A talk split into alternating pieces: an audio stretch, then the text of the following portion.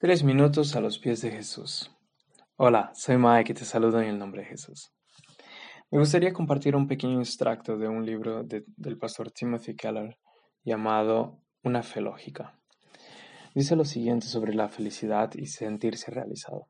Si nos detenemos a preguntar qué hemos aprendido sobre la felicidad a lo largo de los siglos, es sorprendente ver nuestra falta de progreso. Pensemos en cómo hemos superado a nuestros antepasados en nuestra capacidad de viajar y comunicarnos, en nuestros logros en medicina y ciencia. Piensen lo mucho menos brutales e injustas que son muchas de las sociedades hoy en día con respecto a, por ejemplo, hace 100 años. La vida humana se ha transformado en muchos aspectos. Sin embargo, aunque somos inimaginablemente más ricos y estamos más cómodos que nuestros antepasados, nadie discute que seamos mucho más felices que ellos. Nos esforzamos y buscamos la felicidad básicamente de la misma manera que nuestros antepasados y lo hacemos peor si utilizamos el aumento de la depresión y suicidio como indicador.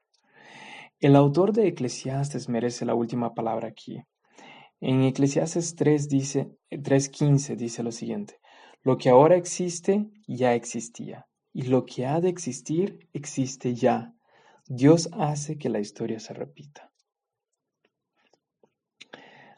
A pesar de todos nuestros esfuerzos modernos en lo que se refiere a la felicidad, estamos esencialmente de vuelta a donde empezamos.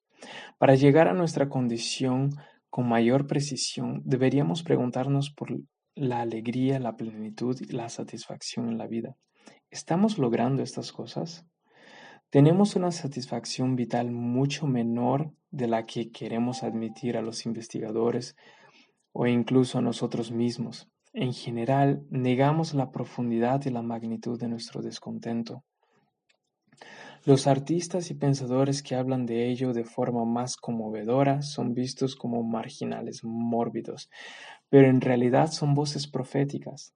Por lo general se necesitan años para romper y disipar la negación para ver la magnitud y la dimensión de nuestra insatisfacción en la vida.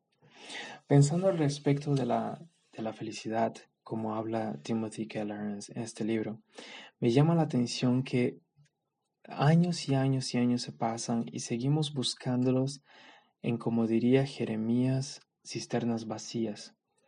Y si miramos a nuestras vidas y vemos que todavía no estamos satisfechos, si no estamos contentos, aún teniendo pan en la mesa y techo sobre nuestras cabezas, tal vez sería importante preguntarnos dónde estamos buscando nuestra felicidad. ¿Qué piensas tú de esto? Me gustaría escuchar tu opinión. Visítanos en iglesialatina.com.